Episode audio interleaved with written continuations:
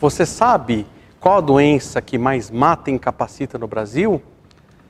AVC. Vem comigo.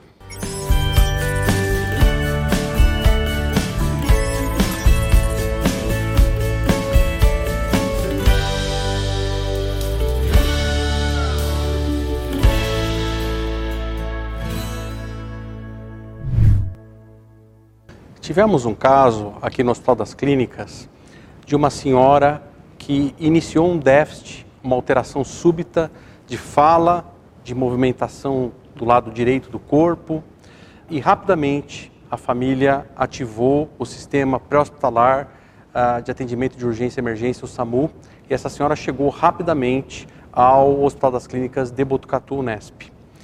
Na chegada, essa senhora foi atendida por uma equipe eh, do pronto-socorro, um time de neurologistas e uma equipe multiprofissional uh, e confirmou que essa senhora estava sofrendo um AVC, um acidente vascular cerebral. Ela tinha uma janela de tempo desde o início dos sintomas, que nós chamamos de icto, de menos de duas horas. Uh, após a confirmação do acidente vascular cerebral, do AVC, ela teve a possibilidade de receber um tratamento que nós chamamos de terapia trombolítica. É um tratamento, uma infusão de uma droga na, realizada na, na, na veia, onde esse trombo do cérebro, que está causando uma oclusão de um vaso cerebral e a perfusão, né, a irrigação do tecido cerebral está sendo prejudicada, é dissolvido pela terapia trombolítica.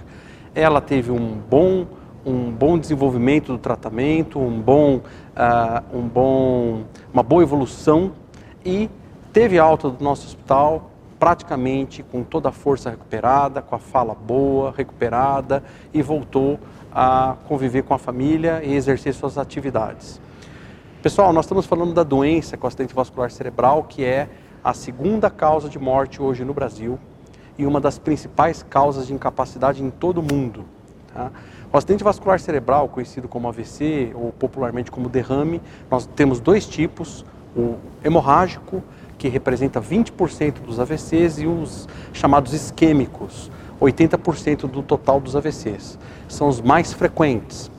O AVC é, isquêmico é quando você tem uma oclusão de um vaso por um trombo ou por um êmbolo vindo de algum vaso, por exemplo, da carótida, que é um vaso do pescoço, ou da aorta, ou do mesmo do coração. Existem várias doenças que podem gerar esses trombos e êmbolos, e o fato é, quando se oclui um vaso do cérebro que irriga o cérebro por um trombo ou por um êmbolo, nós temos o início de alguns sintomas e aí se inicia um quadro dramático chamado AVC. O outro tipo de AVC, que é o hemorrágico, que é o menos frequente, é um extravasamento de sangue de alguns vasos do cérebro que se rompem e vaza sangue, extravasa sangue e também nós temos um quadro dramático uh, que é o AVC do tipo hemorrágico. O AVC é, é uma doença prevalente no mundo todo né? No Brasil era a principal causa de morte, hoje é a segunda causa de morte e uma das principais do mundo, novamente, de incapacidade.